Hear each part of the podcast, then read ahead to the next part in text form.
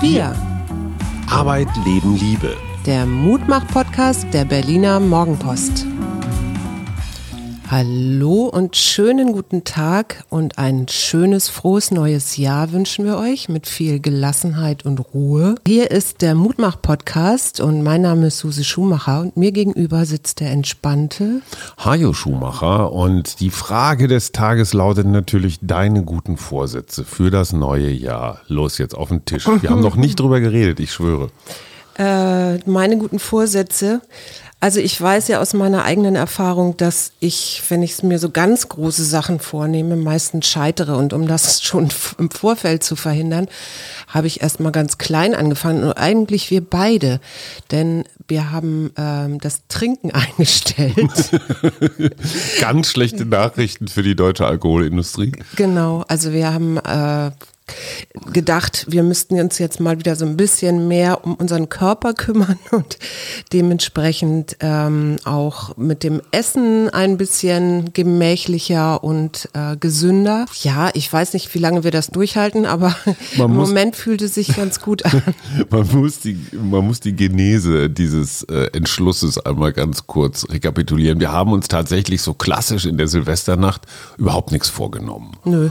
Und dann kamst du irgendwann an einem dieser Morgende, man muss ja dazu sagen, ich habe komplett die Zeit verloren. Ich frage immer dreimal am Tag, ist heute eigentlich Samstag oder ist der erste? Also ja. ich bin komplett durcheinander gekommen, was eigentlich jetzt echte Feiertage und was Arbeitstage sind. Und an einem dieser Tage kamst du und sagte, sagtest, ähm, die nächsten zehn Tage machen wir jetzt mal Zurückhaltung mit allem. Ja. Ne? Also wir trinken nicht, wir essen kein Fleisch, wir ernähren uns gut und ich dachte immer, das hätten wir uns eigentlich so jeden Tag vorgenommen, aber das ausnahmsweise ist ja so das Schlagwort der Pandemie. Ne? Also weil Pandemie ist, darf man ja alles Mögliche mal. Und du hast das dann so in den Raum geworfen, in der dir eigenen, ich möchte mal sagen, herrischen Art. Und die einzige Chance, die ich habe, ist Ja zu sagen. Wir sind immerhin schon am Montag, am Tag vier. Wir haben uns zehn Tage vorgenommen. Das finde ich erträglich. Und ganz ehrlich, für mich ist es gar kein Verzicht im Sinne von, ich muss jetzt irgendwas, ja, äh, schmerzhaft zur Seite legen, sondern es ist eher so ein Weglassen. Also genau. ich empfinde das jetzt gar nicht als, als große Anstrengung. Ja, dem vorausgegangen war, dass ich mich mit Intervallfasten beschäftigt habe.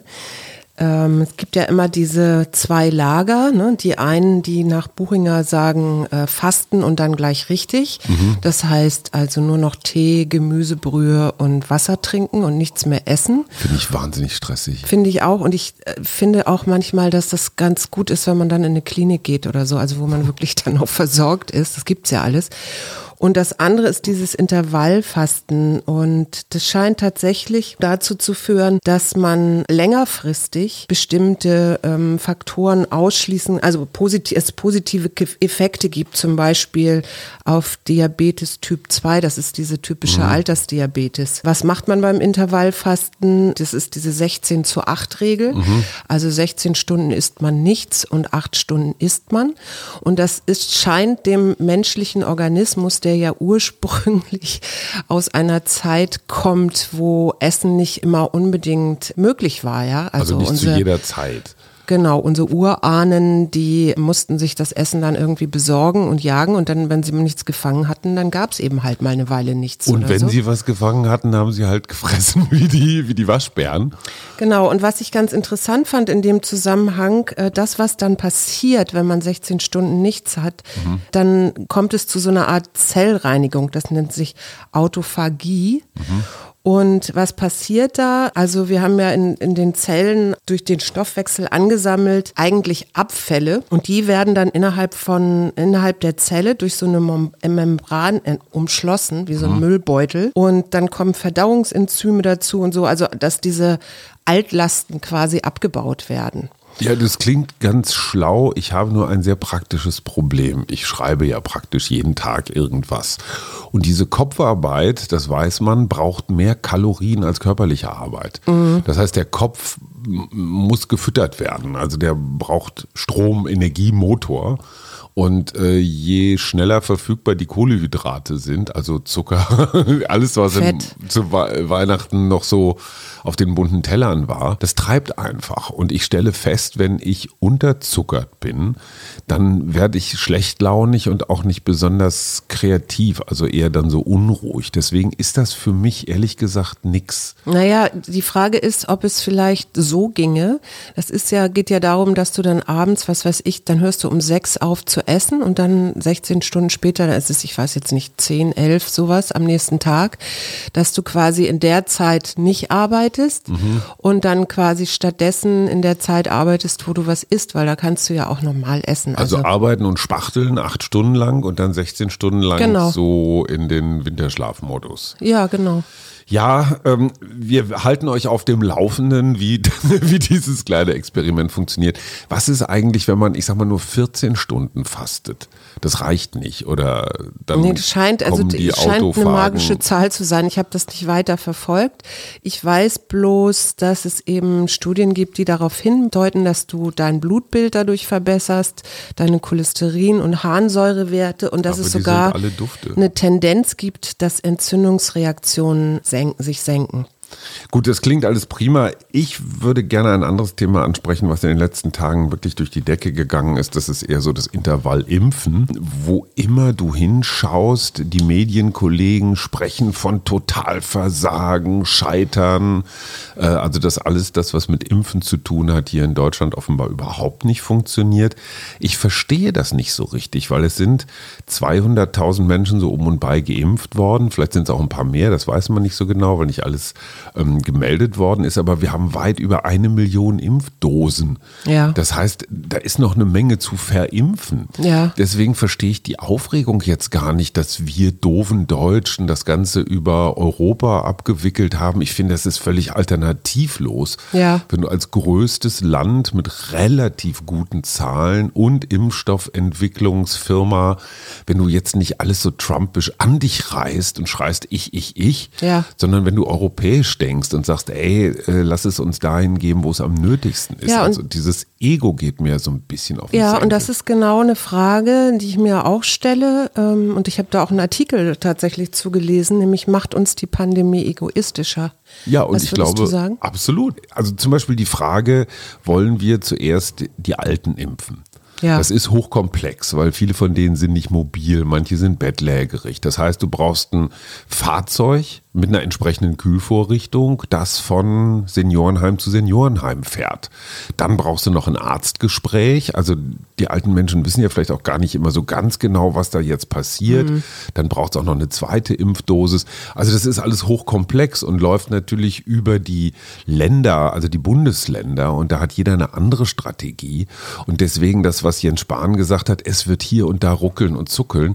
Ja, natürlich, klar. Ja, Wir sind in der gleichen Phase wie vor einem Jahr. Wir sind mit einer neuen Situation konfrontiert. Mhm. Diese neue Situation heißt, verdammt nochmal, du musst 83 Millionen Menschen impfen. Mhm. Und natürlich funktioniert das nicht reibungslos. Und ich finde diese Vernichtungsrhetorik so der größte Fehler, den Merkel in 16 Jahren gemacht hat und also Kram. Also ich will jetzt hier nicht die Regierung und, und äh, bestehende Missstände schönreden, aber es ist doch völlig klar, dass das nicht funktioniert. Ja, wir haben doch auch eigentlich die ganze Zeit vor Augen, dass wir uns immer wieder anpassen müssen an die Umstände. Also, dass man gar keine längerfristigen Ziele oder Zielvorstellungen erreichen kann, einfach weil dann wieder irgendwas passiert, worüber, worüber noch keiner nachgedacht hat. Einfach weil es auch was Neues ist, was genau, uns hier gerade beschäftigt. Aber es ist tatsächlich so, es gibt ja diese Cosmo-Studie, die jetzt auch klar Corona-bedingt entstanden ist. Und es scheint tatsächlich so, dass es Menschen äh, viele große Sorgen macht, dass wir, dass es so eine Vorannahme gibt für Egoismus, dass wir egoistisch reagieren.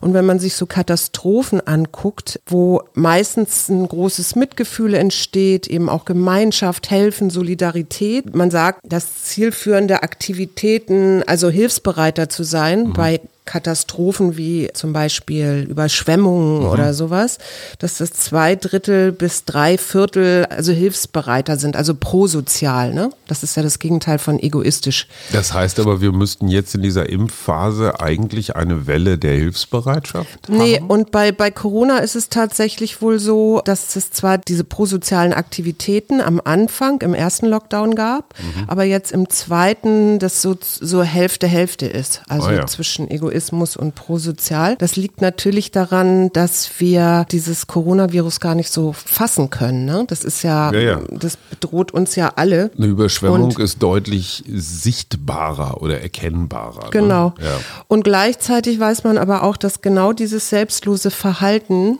also dieses altruistische Verhalten, wenn du, wenn du so willst, äh, glücklicher macht. Also es gibt Langzeitstudien, dass Menschen, die altruistische Ziele verfolgen, glücklicher sind als jene, die persönlichen Erfolg und materiellen Wohlstand verfolgen. Und ich finde, das ist doch eigentlich, wenn wir hier über Silvester, wenn wir darüber sprechen, was wir uns so vorgenommen haben, dann sind doch solche Sachen eigentlich ganz schön, um sich vielleicht mal da vorzunehmen, noch weitere Dankeskarten zu schreiben oder sich, ich habe neulich gelesen, dass das Silbernetz, das ist ja für Senioren, die einsam sind, die können da anrufen, dass mhm. das so überproportional zugenommen hat, die Anrufe dort. Also man könnte auch überlegen, man, dass man da vielleicht sich bereit erklärt, mit jemandem zu telefonieren oder zu spenden oder eine Patenschaft für Kinder zu übernehmen, die in desolaten Verhältnissen groß werden oder so. Und dann sind wir wieder im Altruismus. Ich habe zwei unmoralische Fragen des Tages an dich. Erstens, Deutschland hat sich entschieden, zuerst die Alten zu impfen. Mhm. Äh, man könnte jetzt ja auch sagen, medizinisches Personal oder Lehrer oder Supermarktmitarbeiter, alle möglichen anderen Gruppen. Wobei das, die werden ja auch schon geimpft, soweit gut, ich weiß. Gut, aber ist ne? das richtig, die Senioren zu priorisieren? Ich finde ja. Also, Zweite unmoralische Frage. Wir beide, also unsere Familie bekommt eine Impfung zugeteilt. Wer soll die bekommen? Unser großer Sohn, der in der Ausbildung ist und jeden Tag mit anderen Menschen zu tun hat. Unser kleiner Sohn, der noch in die Schule geht. Du, die ein bisschen vorbelastet ist durch äh, Lungenkrankheit oder ich, weil ich einfach der Patriarch bin. Wer soll die eine Impfung kriegen, die wir bekommen? Also da würde ich genauso entscheiden wie äh, in deiner ersten Frage, nämlich, ähm, auch wenn das jetzt mich betrifft, aber das Mitglied der Familie, das am gefährdetsten ist. Also du würdest ganz uneigennützig dich zur ja, Verfügung stellen. Ja, das ist jetzt ein bisschen blöd, weil ich das bin, aber ähm, ja, ich glaube ja, so würde ich, würde ich das ich habe einen Kompromissvorschlag.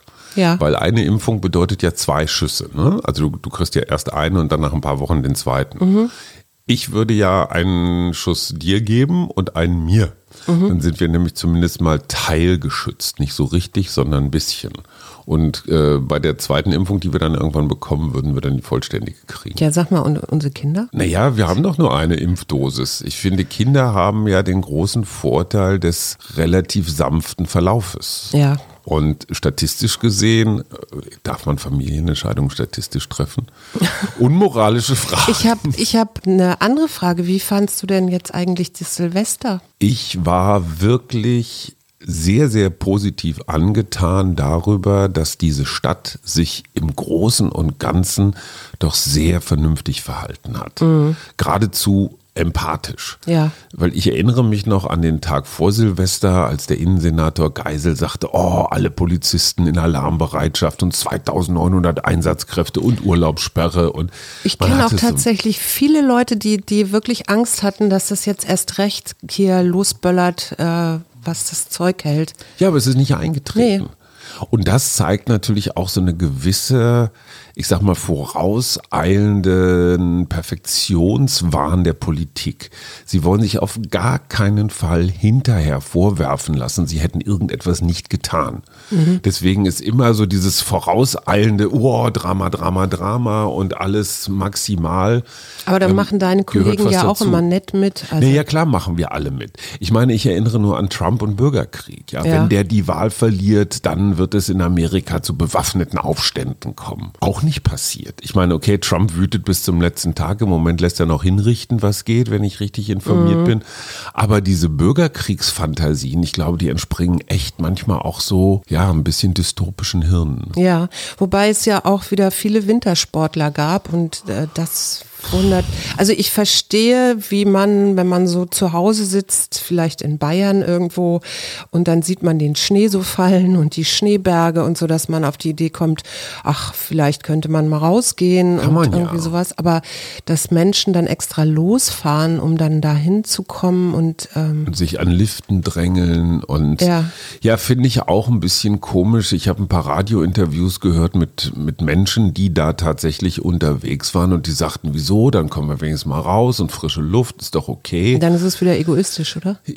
Ja und nein. Du denkst natürlich, naja, wahrscheinlich ist es jetzt ruhig und alle bleiben zu Hause. Und dann bin ich natürlich besonders pfiffig, wenn ich jetzt losfahre. Dann habe ich die Piste für mich. So, halte ich für nicht so wahnsinnig schlau, so ein Verhalten. Ne? Weil das ist ja immer so die Ausnahme für einen selbst. So situative Ethik. Ne? Ich, Genau. ich darf. Ich die darf anderen und sind alle so, anderen nicht, Und ich genau. bin so schlau. Also, wie wollen wir denn die erste Woche? Hast du schon irgendwelche Rezepte? Wie willst du mich bekochen, während du mich hier Naja, darben ich habe ja, ich habe ja tatsächlich gedacht, dass ich gerne vegetarisch kochen möchte. Das habe ich ja auch schon angefangen mit einer Minestrone. die echt gut gelungen ist. Und äh, die man ja, das Schöne ist ja, es gibt ja so viele verschiedene Gerichte oder Minestrone-Gerichte. Diese war nun mit Wirsingkohl, was jetzt ja auch noch so ein Wintergericht ist. Äh, und so wollte ich eigentlich weitermachen. Das nächste sind dann rote Linsen. Ähm, mit, genau, mit Joghurt, Gurkenjoghurt. Hm, na los, du Gurke, du hast doch da irgendwas vorbereitet. Sehe Ja, ich blättern. habe natürlich hier von Marc Aurel auch noch was Schönes. Da geht's ja nun um das neue Jahr. Ne? Und der sagt, alles, was du brauchst, ist folgendes. Sicheres Urteilsvermögen im gegenwärtigen Augenblick. Einsatz für das Gemeinwohl im gegenwärtigen Augenblick. Und ein Gefühl von Dankbarkeit im gegenwärtigen Augenblick für alles, was dir begegnet. Mhm. Und ich finde, das ist so ein Motto für das neue Jahr. Finde ich ziemlich gut. Hat viel mit hier und jetzt zu tun, ne? Ja. Im gegenwärtigen Augenblick. Und was wird so dein Leitsatz des Jahres? Hast du dir so ein Motto für die 365 Tage 2021 gegeben? Leitsatz nicht, aber ich habe mir vorgenommen, noch mehr in meinen Mut zu gehen. Also Sachen äh, auszuprobieren, ähm, die ich jetzt noch nicht so gut verinnerlicht habe. Also mich an Sachen ranzutrauen. Sag mal ein Beispiel. Naja, das eine sind diese Zoom-Seminare. Also da bin ich gerade so ein bisschen am Dass du die Überlegen. gibst. ja, genau. Also wie, wie man die, wie man die gut umsetzen kann, um vielleicht auch mehr Leute zu erreichen. Das andere sind so neue, neue Formate, über die ich gerade nachdenke. Also auch was meine Waldtage angeht ähm, und da mich einfach ja weiterzubilden, weiterzumachen. Ich habe mir Gelassenheit verordnet, weil wenn ich 2020 eines gelernt habe, ist das Rumstressen und Drängeln und ungeduldig sein und rumwüten oder so hilft zu gar nichts. Ja, auf die Palme, auf die man raufgesprungen ist, man muss immer wieder runterkrabbeln und das ist einfach so eine Zeitverschwendung. Ja. Und wenn man dann gleich in der Gelassenheit bleibt, dann hat man sich diese Stunden rauf und runter. Das ist, ne, als ob ich die Treppen auf ein Hochhaus raufrenne und wieder runter. Das ist eine Weile lang gesund, aber auf Dauer auch echt anstrengend. Und da sagst du was ganz Spannendes, das habe ich nämlich auch jetzt gerade gelesen und gelernt. Das mache ich schon die ganze Zeit. Also wenn man rausgeht und man merkt, man ist so ein bisschen gestresst oder man, beziehungsweise man ist im Stress und dann rauszugehen und in die Weite zu gucken. Das ist so eine durchaus meditative Übung. Das mache ich auch manchmal mit Menschen im Wald. Ja, einfach in und die Ferne zwar gucken. In die Ferne So gucken, genau. Und das Interessante also ist, dass es tatsächlich gehirnphysiologisch untersucht worden ist. Was ich gar nicht wusste, ist, dass die Augen zum Gehirn gehören. Das heißt, wenn du so mal äh, daran denkst, als ich das erste Mal schwanger war, und dann kriegst du ja so ein Ultraschallbild, wo du dann den Embryo siehst, und der hat ja schon Augen. Das heißt, die Augen sind also Teil dieses embryonalen Vorhirns, dadurch auch Teil des zentralen Nervensystems. Das heißt, die wirken auf deine Entspannung, und zwar, wenn du wegkommst vom fokusalen Sehen. Ja, also ähm, und zwar in das periphere Sehen, wenn man so will, oder eben, man könnte auch sagen, in den Panoramablick. Und der senkt tatsächlich Stress. Das heißt aber, wenn ein Kind stundenlang äh, in einem Monitor oder auf eine Monitoroberfläche guckt und da permanent gekloppt und gemacht und also diese, diese Strategie-Computerspiele zum Beispiel. Ja. Ne? Das ist ja echt ein Tunnelblick. Ja. Und da ist aber gleichzeitig in diesem Tunnelbild wahnsinnig viel los. Ja. Das ist Stress. Das ist Stress. Lernt man den Umgang mit Stress dadurch oder wird man gestresst dadurch so ein Computerspiel? Das ist, glaube ich, wieder eine Frage des Bewusstmachens. Also wenn ich äh, einfach nur spiele und dann sehr erregt bin, und das kennt man ja von nicht nur von Kindern, das kenne ich auch von mir selber, wenn ich früher solche Spiele gespielt habe am Computer. Tetris. Ähm, Tetris zum Beispiel. genau, äh, dann, dann merke ich ja selber, wie mein, mein Puls steigt und mein, mein äh, Herzschlag an, angeregt wird oder so. Ich glaube, äh, es schadet dann gar nichts, vielleicht Kinder, auch mit Kindern einfach mal rauszugehen und in den Himmel zu gucken. Und da sind so. wir bei einem guten Vorsatz, den ich gar nicht zum neuen Jahr, sondern eigentlich immer fasse, nämlich, dass wir unsere Corona-Spaziergänge, die wir im letzten Jahr doch eine Weile sehr konsequent jeden Abend gemacht Mhm. haben, dass wir das wieder aufnehmen. Es ist ein bisschen schittig, also heute zum Beispiel ist so ein Schneeregen, so ein ganz komischer. Ja. Ist nicht sehr einladend und trotzdem merke ich, wie gut mir das tut. Ja, und weißt du, was auch hilft, und das fand ich auch ganz interessant, physiologischer Seufz, Seufzer. Das kennst Mhm. du bei Kindern so, wenn die so ähm, traurig sind oder äh, weinen, dann machen die Ach, dieses, ah, okay. so. Und ja. das äh, führt auch dazu, dass sich ähm, die autonome Erregung äh, reduziert. Ah, also mehr seufzen Leute. Genau, das ja. wird was. Ja, genau Ähm, das. Wir haben noch gar keine Spiele, kein ABC, kein gar nichts. Ich würde sagen, das verschieben wir auf morgen. Bis dahin haben wir uns äh, zu einer Entscheidung Wenn wir das so machen wollen, wir können ja auch mal Sachen brechen. Also Ja, wir ein neues anfangen. Ritual. Ja, dann lass dir eins einfallen. Ich ziehe ein Kärtchen. Gehorsam. Gehorsam. Das hatten wir ist schon mehrfach. dieses komische Wort, wo ich immer so ein bisschen, ähm, bei mir sich so ein bisschen Ich Widerstand muss regt. immer an Kadavergehorsam denken. Immer an, na, dieses, dieses Militär. So, Ach so, wenn der ja. Chef sagt, so, hier ab ins Gefecht, dann musst du dich erschießen lassen. Aber das ist, glaube ich, hier eher so eine Frage. Und zwar, welcher Teil von dir bestimmt dein Leben? Mhm. Achte auf dein inneres Wissen, folge deinen tiefsten Impulsen mit Disziplin und Entschlossenheit. Na gut, dann sind wir mal ein bisschen gehorsam. Und wünschen euch einen guten Start in die Woche und bis morgen.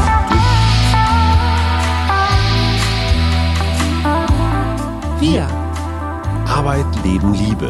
der Mutmach-Podcast der Berliner Morgenpost.